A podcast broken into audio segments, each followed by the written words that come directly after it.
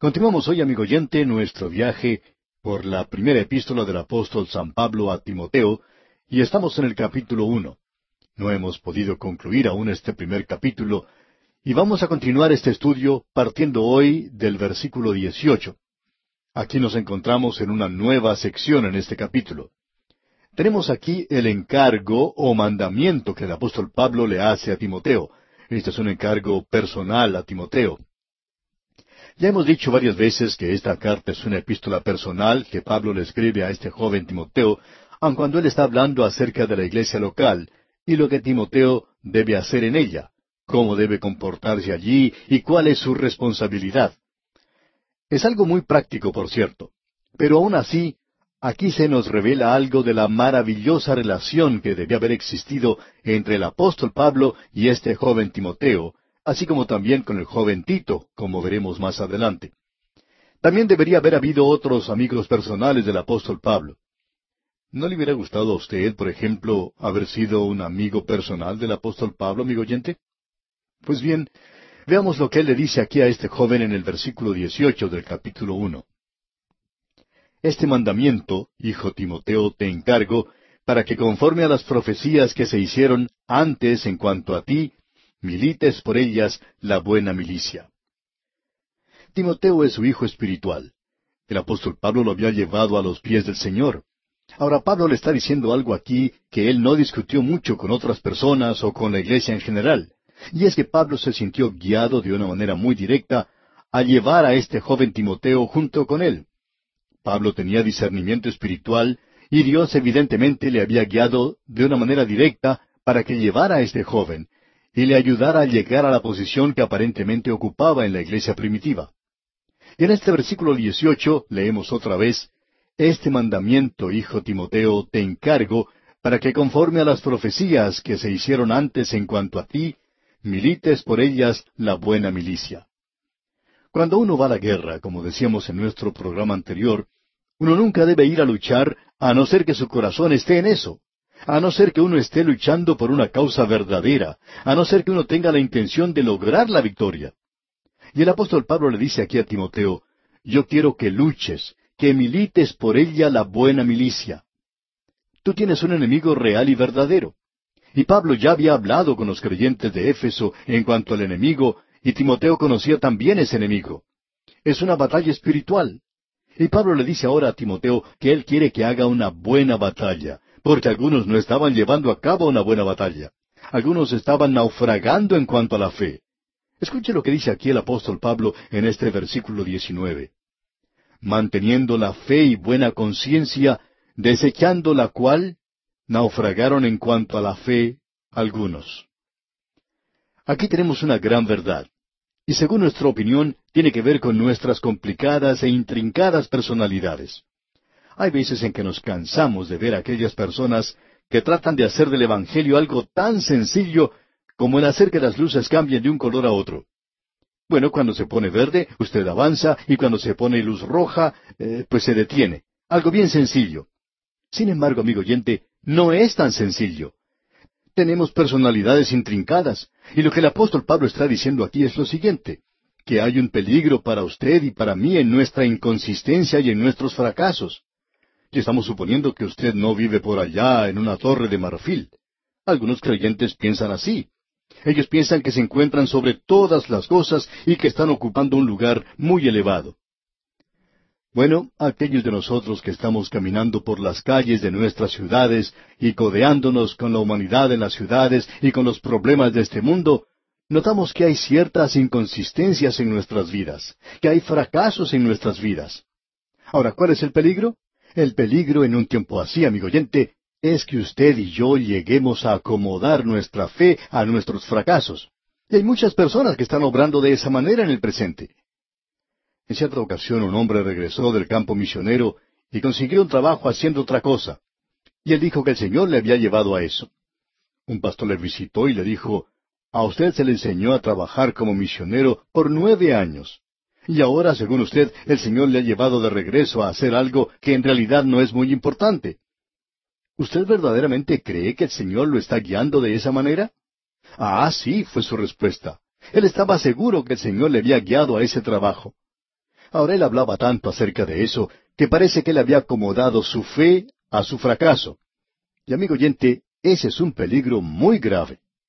Cuando usted y yo fracasamos y naufragamos en cuanto a la fe, ¿cuál es la solución?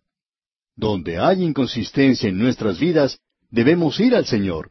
Digámosle a Él que hemos fracasado, que no hemos logrado tener lo que buscábamos. Después de todo, como veremos al estudiar el próximo capítulo, Él es un maravilloso mediador entre Dios y el hombre. Vamos a hablar de eso dentro de unos instantes. Así es que veamos lo que dice ahora el versículo veinte de este capítulo uno de la primera epístola a Timoteo. De los cuales son Himeneo y Alejandro, a quienes entregué a Satanás para que aprendan a no blasfemar. Aquí el apóstol Pablo cita algunos ejemplos de los apóstatas de aquel día. Estos dos hombres se van a presentar ante nosotros una vez más. Pablo no tiene mucho de bueno que decir en cuanto a ellos, de ninguno de los dos. Él dirá que Alejandro, el calderero, le hizo mucho daño.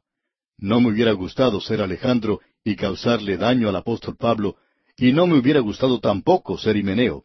Los dos andan juntos aquí. Lo que nos llama la atención aquí es que el apóstol Pablo dice, a quienes entregué a Satanás para que aprendan a no blasfemar. Y quisiéramos que usted note algo aquí, amigo oyente, lo cual creemos es de importancia. Lo que tenemos aquí en realidad es un fracaso de parte de estos hombres.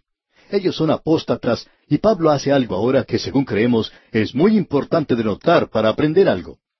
Él está actuando según su cargo, y supongo que solo un apóstol de Jesucristo puede hacer eso. Este es un ministerio y él dice, a quienes entregué a Satanás. Ahora, según nuestra opinión, así no es como opera o funciona un tribunal de una iglesia. Es decir, que esta no es una disciplina eclesiástica. Y por cierto, no es lo que uno llama excomunión en el día de hoy. Pero el apóstol Pablo está haciendo uso de su prerrogativa y su posición como apóstol. Así es que él entrega a Satanás a estos hombres. Esta no es la primera vez que ha ocurrido algo así. Usted recuerda que allá en su primera epístola a los Corintios, capítulo cinco, Pablo dice en los versículos tres al cinco, Ciertamente yo, como ausente en cuerpo, pero presente en espíritu, ya como presente he juzgado al que tal cosa ha hecho.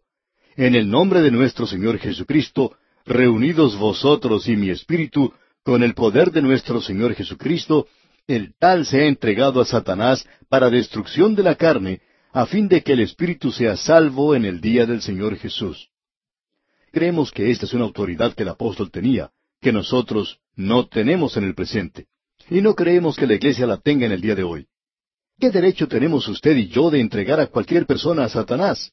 Pero estos hombres lo tenían. Y el apóstol Pedro hizo uso de ese privilegio. Y nos imaginamos que si Ananías y Zafira, por ejemplo, estuvieran aquí en este instante, ellos podrían decirnos algo en cuanto a la autoridad de Simón Pedro como apóstol. Debemos decir que eso es lo importante de notar de nuestra parte aquí. Llegamos ahora al capítulo dos. Y aquí se trata de la oración en público y del lugar que ocupa la mujer en la iglesia. Y aquí tenemos algo que, por cierto, es de mucho valor para nosotros. Lo que primero tenemos aquí es la oración en público. La oración en público es para la gente y para los oficiales, para aquellos que están en autoridad. Eso se menciona en los primeros siete versículos de este capítulo. En los versículos uno y dos de este capítulo dos de la primera epístola a Timoteo leemos Exhorto ante todo a que se hagan rogativas, oraciones, peticiones y acciones de gracias por todos los hombres, por los reyes y por todos los que están en eminencia, para que vivamos quieta y reposadamente en toda piedad y honestidad. Pablo está diciendo algo aquí que los creyentes deben hacer, y suponemos que estas oraciones deberían hacerse en la iglesia y que deberían hacerse a favor de las autoridades de la ciudad o del país. Y si uno quiere traer esto al día en que vivimos, deberíamos decir sencillamente lo siguiente, que los miembros de un partido deberían orar por los miembros de los otros partidos y viceversa. Ah, pero eso sería algo muy difícil de hacer. En cierta ocasión, hace muchos años, se le preguntó a un capellán del Senado de su país si él oraba por los senadores, a lo cual él respondió, No, yo miro a los senadores y luego oro por el país. Y amigo oyente, de paso debemos decir que ese es un consejo bastante bueno. Debemos orar por nuestros países y debemos orar por aquellos que tienen autoridad sobre nosotros. Si somos miembros de un partido político y la persona que está en el poder en ese instante es del otro partido político, pues oremos por él. Ese es un lugar donde el creyente puede orar. ¿Por qué? Aquí se nos dice que debemos orar por los reyes. Alguien puede decir, sí, pero ¿debe usted orar cuando el gobierno es corrupto? Bueno, eso es exactamente lo que el apóstol Pablo está diciendo aquí. Que aun cuando ese gobierno sea corrupto, debemos orar. Debemos orar por cualquier autoridad que esté ocupando el poder. Y usted debe recordar que el que estaba ocupando el poder en Roma en aquel entonces era Nerón. Y aun así, Pablo manda a los creyentes que oren por los reyes, por aquellos que están en autoridad. ¿Y por qué? Para que vivamos quieta y reposadamente en toda piedad y honestidad. Y esto es algo muy bueno. Y el versículo tres lo confirma, leamos. Porque esto es bueno y agradable delante de Dios nuestro Salvador. Bueno, cualquier gobierno es mejor que el no tener gobierno alguno. Quizá eso se pueda contradecir, por lo menos puede ser puesto en duda. Aún un gobierno malo, corrupto, si gobierna realmente, es mejor que una anarquía. El gobierno civil es un don o regalo de Dios, y hablando honradamente, debemos darle gracias a Dios por él y orar por él. Esto es algo, según creemos, que muchos de nosotros dejamos de hacer, el orar por nuestros gobernantes, por los que están en autoridad. Ahora, si el hombre ha corrompido ese gobierno, si lo ha usado mal, y eso por cierto ha sido hecho en muchas ocasiones, bueno, alguien dice, la política es algo torcida, y estamos de acuerdo con eso. Pero por lo menos existe cierta apariencia de ley y orden. Entonces nosotros deberíamos orar para que vivamos quieta y reposadamente en toda piedad y honestidad. ¿Y qué es lo que eso puede hacer? Bueno, la respuesta la tenemos en el versículo tres y también en el versículo cuatro de este capítulo dos. Porque esto es bueno y agradable delante de Dios nuestro Salvador, el cual quiere que todos los hombres sean salvos y vengan al conocimiento de la verdad. Allí tenemos la razón. Allí está el porqué. Debemos orar por los gobernantes para que el Evangelio pueda ser predicado. Y eso es lo importante, que el Evangelio pueda ser predicado. Estamos seguros que en muchos países en el futuro habrá la persecución de los creyentes, y no nos estamos refiriendo a los miembros de las iglesias, porque la iglesia ha llegado a hacer muchos acuerdos, va con lo que mejor le conviene. Es decir, eso es lo que hace el liberalismo. Pero aquellos que son verdaderos creyentes en Cristo hoy pueden encontrar la persecución. El apóstol Pablo estaba comenzando a encontrar eso de parte de Roma, y aún así él dice que nosotros debemos orar, que debemos orar por los que están en autoridad, y eso es bueno, es la voluntad aceptable de Dios. ¿Por qué? Porque Dios quiere que los hombres sean salvos. Lo importante para usted y para mí hoy, amigo oyente, no es el elegir a cierto hombre para que ocupe la presidencia de nuestro país. Es por eso que en nuestro trabajo o en nuestros programas nunca recomendamos a ningún candidato. En algunos lugares se acostumbra hacerlo, pero nosotros no hacemos eso. Nosotros debemos orar por esa persona, no importa quién sea. ¿Por qué? Para que pueda ser predicado el Evangelio. Queremos que la persona que ocupa el cargo más importante en nuestros países que haga posible que nosotros continuemos en nuestra programación radial o que se siga predicando la palabra de Dios de otras formas hoy, y esa es la manera en que debe orar todo creyente. Creemos que eso es lo que Pablo está diciendo aquí. Ahora él dice aquí en el versículo cinco de este capítulo dos, porque hay un solo Dios y un solo mediador entre Dios y los hombres, Jesucristo hombre. Note usted, porque hay un solo Dios. En el imperio romano de aquella época había muchos dioses, y la gente en el día de hoy busca muchos dioses, algunos el placer, otros el entretenimiento. En realidad, el mundo del entretenimiento ha llegado a ser como una religión hoy. Hay muchos devotos de eso. Hay muchas mujeres que están listas a sacrificar su virtud en cualquier momento, y el hombre puede sacrificar su honor para llegar a ser una estrella. Y pensamos que hay muchos que han llegado a hacer esa clase de sacrificio, y algunos ni siquiera han sido notados. Nunca llegaron a figurar en alguna parte. Pero existen muchos dioses hoy, y nosotros necesitamos comprender que hay un solo Dios. Él es el Creador. Y solo hay un mediador. Antes, en Israel, uno podía ir al templo y allí podía encontrar muchos sacerdotes. Uno podía ir por intermedio de ellos. Bueno, Pablo está diciendo aquí que hay un solo mediador al cual uno debe dirigirse. No es necesario que usted se dirija a un ser humano aquí, a algún ministro. Eso no es necesario. Ya hay un solo mediador entre Dios y los hombres. Y necesitamos ese mediador. Yo necesito ese sacerdote, y ya tengo uno. Él es el sumo sacerdote. Usted recordará que ese era el clamor de Job al mismo comienzo de su libro. En el capítulo nueve, versículo treinta y tres, él clamaba, No hay entre nosotros árbitro que ponga su mano sobre nosotros dos. Job estaba clamando, Ah, si hubiera alguien que pudiese asirse de la mano de Dios y luego asir mi mano y unirnos a los dos, para que pueda existir comunicación, para que podamos llegar a un acuerdo. Bien, amigo oyente, hoy nosotros tenemos un mediador. El Señor Jesucristo ha venido, y Él tiene su mano puesta en la mano de la deidad porque Él es Dios, y Él puede salvar porque Él es Dios, y porque Él ha pagado el precio de su salvación y la mía. Ahora, Él es el mediador, pero Él también se hizo hombre. Él puede tomar mi mano aquí en esta tierra. Él me comprende y le comprende a usted, amigo oyente. Él le conoce. Usted puede ir a Él. Él no va a preocuparse porque usted vaya a Él. Él no se va a enojar por eso. Él no le va a golpear. Él no le va a lastimar a usted de ninguna manera. Pero usted dice, bueno, es que yo he fracasado, yo he hecho esto y aquello, yo no puedo alcanzar la gloria de Dios, soy un fracaso completo. Bueno, Él sabe eso. Y Él aún así le ama. Él aún así quiere poner su brazo alrededor de usted. Usted recuerda lo que el profeta Isaías dijo. En toda angustia de ellos, Él fue angustiado. Hay algunos que piensan que eso debería haberse traducido de la siguiente manera. En toda angustia de ellos, Él no fue angustiado.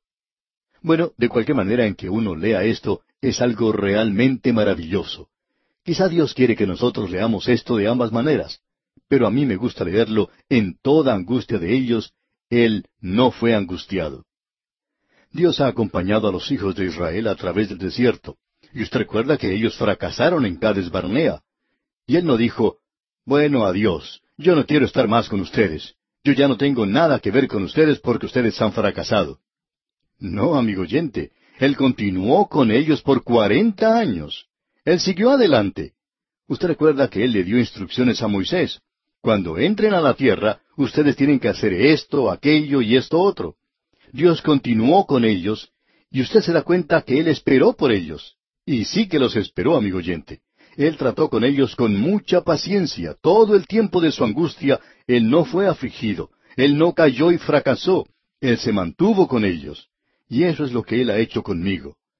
Es maravilloso el día de hoy tener a alguien que sea un mediador tan maravilloso y nosotros podemos ir a través de Él, y esa es la razón por la cual debemos dirigirnos a través de Él a Dios. Y cuán maravilloso es esto, amigo oyente.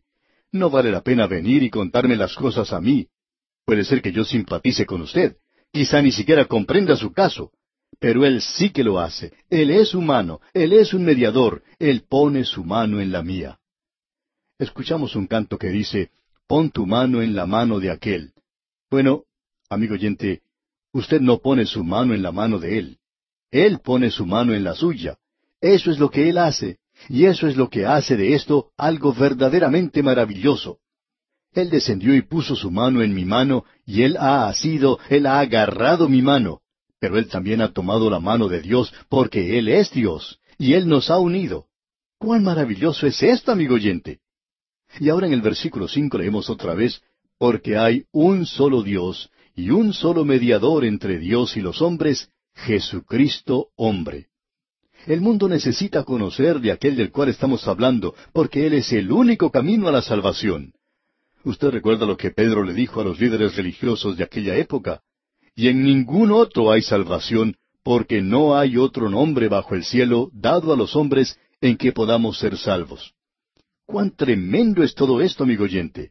Esto es realmente maravilloso porque puede hacer una cosa por usted, le puede llevar a usted directamente al Señor. Hay ciertas veces en que hay solo un camino por el cual nosotros podemos ir de un lado al otro, y debemos seguir ese camino si queremos llegar a nuestro destino. Y eso es lo que sucede aquí con el Señor Jesucristo.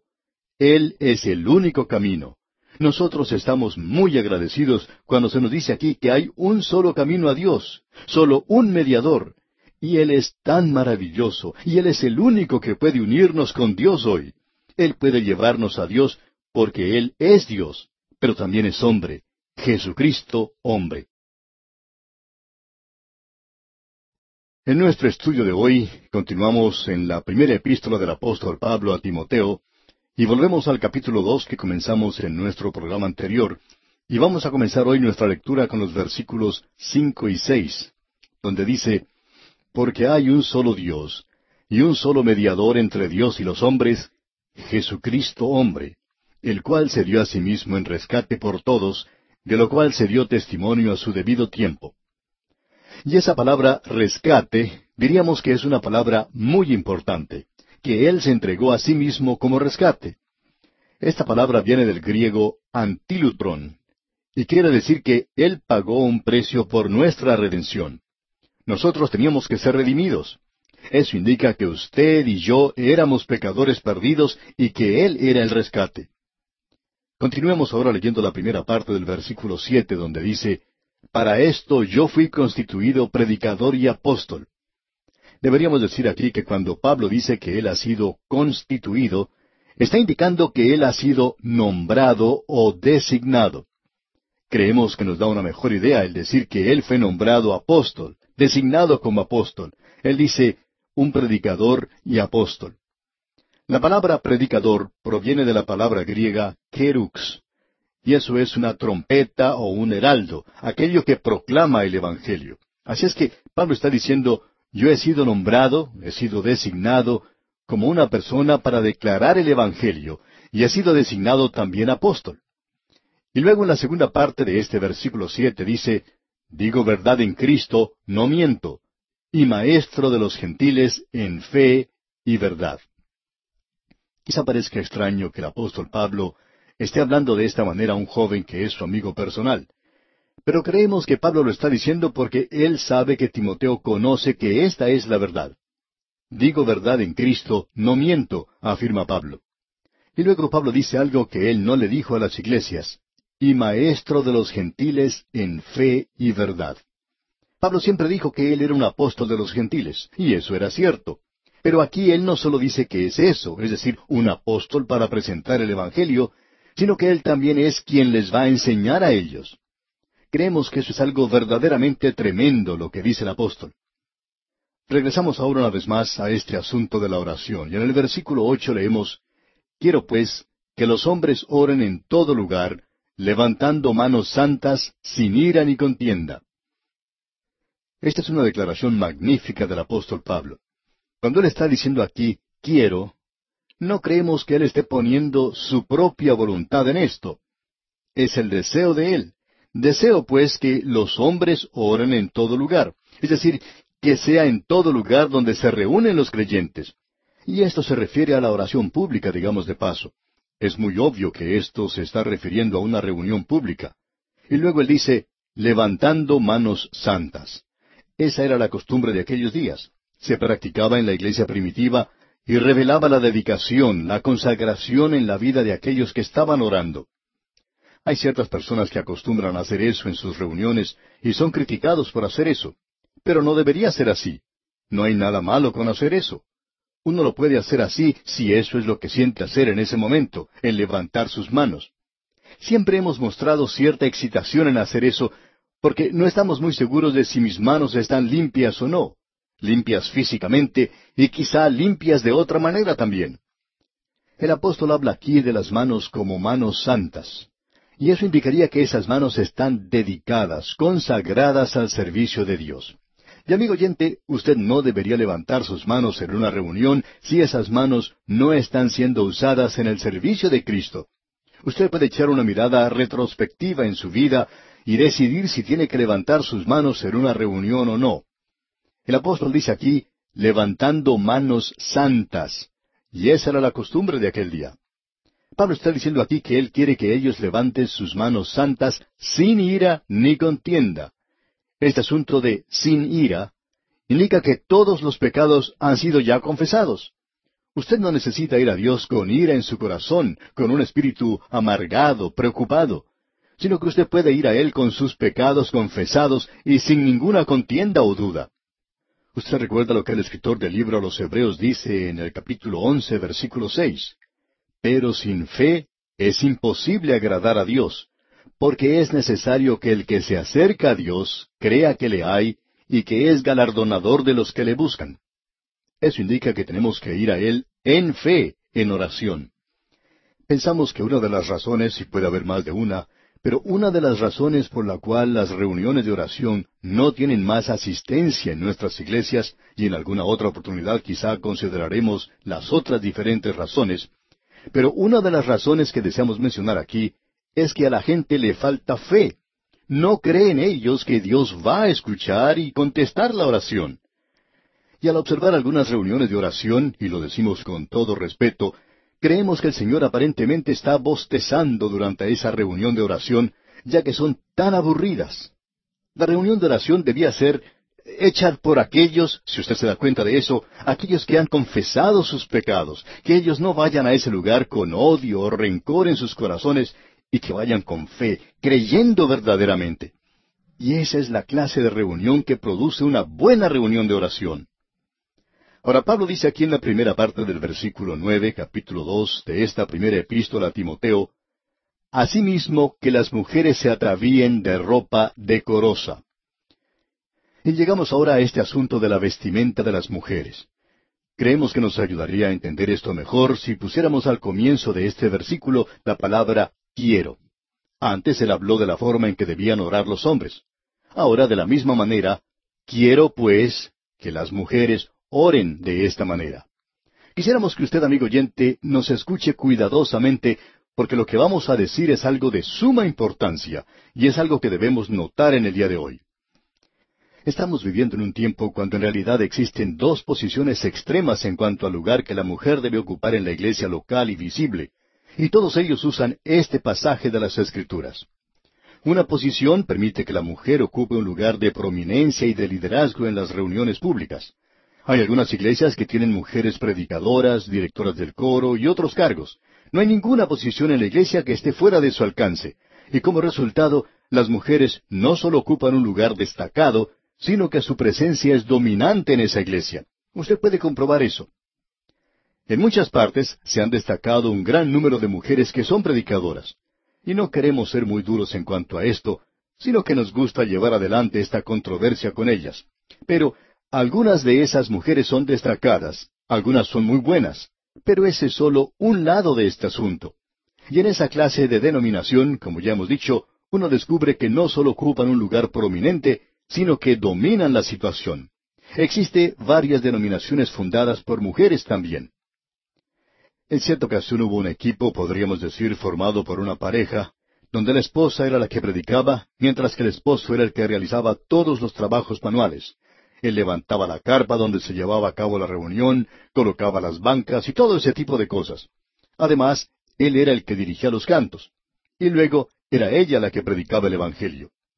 Dios usa estos grupos en el día de hoy en una forma amplia y personalmente opinamos que Él los usa a pesar de no debido a la posición de la mujer.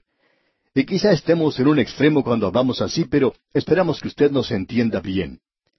También existe otro extremo con el cual no estamos de acuerdo, donde no se permite a la mujer que diga nada en las reuniones públicas.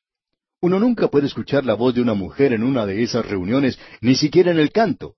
Creemos que estos grupos sufren mucho, especialmente en la pérdida de talento, al actuar de esa manera creemos que las mujeres hubieran contribuido mucho para el progreso de estos grupos si hubieran sido utilizadas. Se cuenta una historia que es más bien jocosa de una solterona que era muy prominente en su ciudad. Todos estaban de acuerdo que ella hubiera llegado a ser una maravillosa esposa, pero nunca se casó y falleció. El periódico de la ciudad quería escribir un artículo en cuanto a ella, pero la editora de la página social, que estaba a cargo de las defunciones, se encontraba de vacaciones. Así es que le pidieron al editor de la página deportiva que escribiera este artículo. Él lo hizo, y como si le escribiera un partido de béisbol, concluyó, Aquí yacen los restos de Nancy Nieto. En la vida de ella no hubo ningún terror. Vivió como una solterona y falleció como una solterona. Cero carreras, cero imparables, cero errores. Bueno, amigo oyente, creemos que eso se puede decir de muchas iglesias en el día de hoy, que no utilizan los talentos de las mujeres. Y Dios puede usarlos y los usa. Ahora, estos son puntos de vista un poco extremos. Creemos que ambos grupos comienzan a aflojar un poco hoy. creemos que podemos comenzar a apreciar eso en el presente. Ahora, ¿por qué existe tanta confusión en cuanto a este asunto bastante práctico? Bueno, veamos lo que tenemos aquí. Creemos que la confusión ha sido producto del mal entendimiento de este pasaje de las Escrituras en particular, así como también de algunos otros. Las personas que interpretaban esto no conocían muy bien el mundo romano en el tiempo del apóstol Pablo, y también existía cierta incertidumbre en cuanto a lo que Pablo estaba diciendo aquí. En primer lugar, vamos a apreciar el mundo de Pablo en aquel día. Ahora Dios ha utilizado a las mujeres, necesitamos comprender esto. Uno no puede leer la palabra de Dios sin notar cómo Dios usó a Débora, a la reina Esther y a Ruth. Y creemos que en la historia moderna también se destacan algunas mujeres, y hay multitud de mujeres aquí a quienes Dios ha usado en forma maravillosa. Pero amigo oyente, en el mundo romano, el principio femenino se encontraba en todas las religiones paganas, y la mujer ocupaba un lugar muy prominente. Por ejemplo, podemos tomar el caso de la adoración a Afrodita en Corinto. Esa era probablemente una de las cosas más inmorales que existía, donde en realidad se hizo una religión de la prostitución, y donde se podía encontrar miles de tales vírgenes en el templo de Afrodita, lugar que se encontraba en Acrópolis, en Corinto. Estas mujeres no eran otra cosa sino prostitutas, tenían su cabello enmarañado, y esa es la razón por la cual Dios habló en cuanto a que la mujer debía cubrirse su cabeza a causa de las religiones que existían en ese entonces. Ahora en Éfeso, donde se encontraba Timoteo, y donde Pablo había pasado algún tiempo, las mujeres ocupaban un lugar muy prominente. Allí se encontraba el templo de Diana, y todas esas religiones misteriosas tenían estas sacerdotisas. Y lo que Pablo está diciendo aquí es que este asunto del sexo no debe entrar en el asunto de la oración en público. Esperamos que usted le escuche a él con esto en mente. Veamos lo que él está diciendo. En primer lugar, él dice que esta es la manera en que los hombres deben orar. Ahora él está diciendo que esta es la manera en la cual deben orar las mujeres. Amigo oyente, lo que Pablo está diciendo es que las mujeres deben orar en público, pero él les está indicando la forma en que deben hacerlo cuando oran en público. El énfasis que se da aquí es sobre un adorno interno y no sobre algo externo. Escuchemos lo que dicen los versículos nueve y diez de esta primera epístola a Timoteo capítulo dos. Asimismo, que las mujeres se atavíen de ropa decorosa, con pudor y modestia, no con peinado ostentoso, ni oro, ni perlas, ni vestidos costosos, sino con buenas obras, como corresponde a mujeres que profesan piedad. Lo que el apóstol Pablo está diciendo es lo siguiente, y es algo muy importante, que las mujeres deben orar en público, pero que cuando oran en público no tienen que vestirse desde el punto de vista del sexo, que ellas no tienen que presentarse ante Dios llenas de adornos como si quisieran llamar la atención desde ese punto de vista. Queremos indicar lo siguiente. Creemos que la mujer debe vestirse hoy tan bien como sea posible y lucir tan atractiva como pueda. No hay nada malo con esto, mientras ella esté tratando de agradar a su esposo, o si es soltera, a un hombre. No hay nada malo en esto. Cuando estuvimos tratando con lo que se decía ya en el último capítulo del libro de Proverbios, recibimos una carta que decía lo siguiente. Nunca pensé que llegaría el día cuando estaría escribiéndole mencionando una queja. Por lo general, yo siempre estoy de acuerdo con lo que ustedes dicen. Pero el otro día, cuando ustedes se encontraban tratando el tema del último capítulo de Proverbios, creo que ustedes pusieron el dedo en la llaga. Ustedes estaban aconsejando a los jóvenes cómo conseguir una esposa y ustedes dijeron, en primer lugar, estén seguros de que ella sea creyente. Estoy de acuerdo con eso. Luego ustedes dijeron, y si es posible que ella sea hermosa y bella. Bueno, no creo que eso sea algo bueno de decir. Después de todo, hay muchas mujeres comunes en comparación a las que realmente son hermosas. ¿Y a dónde irían ellas a parar si los hombres eligieran solamente las hermosas? Yo soy una de esas mujeres ordinarias, comunes, y estoy muy agradecida que mi esposo no eligió una de esas muchachas hermosas. De lo contrario, yo me hubiera perdido veinticinco años de una vida feliz en el matrimonio. No estoy enojada con ustedes. ¿Cómo podría estarlo cuando yo he aprendido tanto de la palabra de Dios? ¿Cómo podría estarlo cuando yo he aprendido tanto de las verdades que allí cualquier persona puede encontrar? Solo quería informarles que ustedes deberían decir algo en cuanto a mujeres como yo, a quienes el Señor decidió no bendecir con una belleza física. Muy bien. Deseamos ahora decir algo a esta señora y a las demás que nos están escuchando. Y amiga oyente, ¿Se ha detenido usted a pensar alguna vez que cuando su esposo se enamoró de usted y le propuso matrimonio, que él estaba pensando que usted era hermosa en realidad para él? Sí, amigo oyente, así es. Los hombres siempre pensamos que la mujer con la cual nos hemos casado es una mujer muy hermosa, quizá la más hermosa de todas. Me imagino que el esposo de esta señora ha pensado que ella es una mujer hermosa, y pensamos que las mujeres deben vestirse de una manera muy atractiva, es decir, lo mejor que puedan. Pero amigo oyente, cuando usted se dirige a Dios en oración, no necesita vestirse con muchos adornos. Lo que es necesario son adornos que llamaríamos internos. Eso es lo que el apóstol Pablo está diciendo aquí en este versículo. Él no está diciendo que las mujeres no deben orar. Él en realidad está diciendo que deben orar y les está indicando la forma en que ellas deben presentarse ante Dios. Pensamos que si una mujer va a cantar en la iglesia, va a tener una parte o va a decir algo, que ella debe vestirse de tal manera que no sea basado en el sexo. Y haciéndolo de esta manera, está entonces complaciendo a Dios. Y amiga oyente, usted no puede complacer a Dios basándose en el sexo. Y eso era lo que caracterizaba a las religiones paganas. Ahora en el versículo once dice Pablo, La mujer aprenda en silencio con toda sujeción. Eso tiene que ver con la doctrina. Y en el versículo doce leemos, porque no permito a la mujer enseñar ni ejercer dominio sobre el hombre, sino estar en silencio. Y creemos que esto es muy importante. Hay algunos que quizá no estén de acuerdo, ya que las mujeres tenían una parte principal en las religiones misteriosas del día de Pablo. Si usted lee las notas que tenemos en cuanto a nuestro estudio con referencia a la carta a los Efesios, usted se dará cuenta qué es lo que ellos hacían. Ellos tenían verdaderas fiestas bacanales. Y Pablo está advirtiendo a las mujeres aquí que no deben hablar públicamente con la idea de hacer un llamado basado en el sexo. Y él les prohibió directamente el hablar en lenguas. Lo vemos allá en la primera epístola a los Corintios, capítulo 14, versículo 32. Ahora notemos lo que dicen aquí los versículos 12 al 15 de este capítulo 2 de la primera epístola a Timoteo.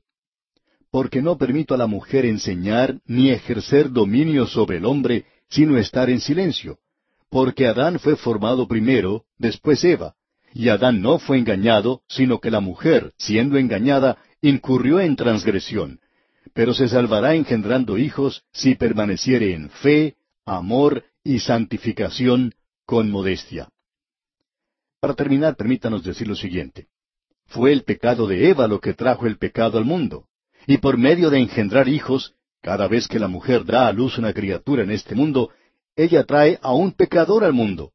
Eso es todo lo que puede traer a este mundo. Pero María dio a luz en este mundo al Señor Jesucristo. Ella trajo al Salvador a este mundo. ¿Cómo son salvas las mujeres? Engendrando hijos. María trajo al Salvador al mundo. Amigo oyente, nunca diga usted que la mujer trajo pecado al mundo hasta que usted esté preparado para decir que una mujer trajo al Salvador a este mundo. No hubo ningún hombre que proveyera un Salvador. Una mujer lo hizo.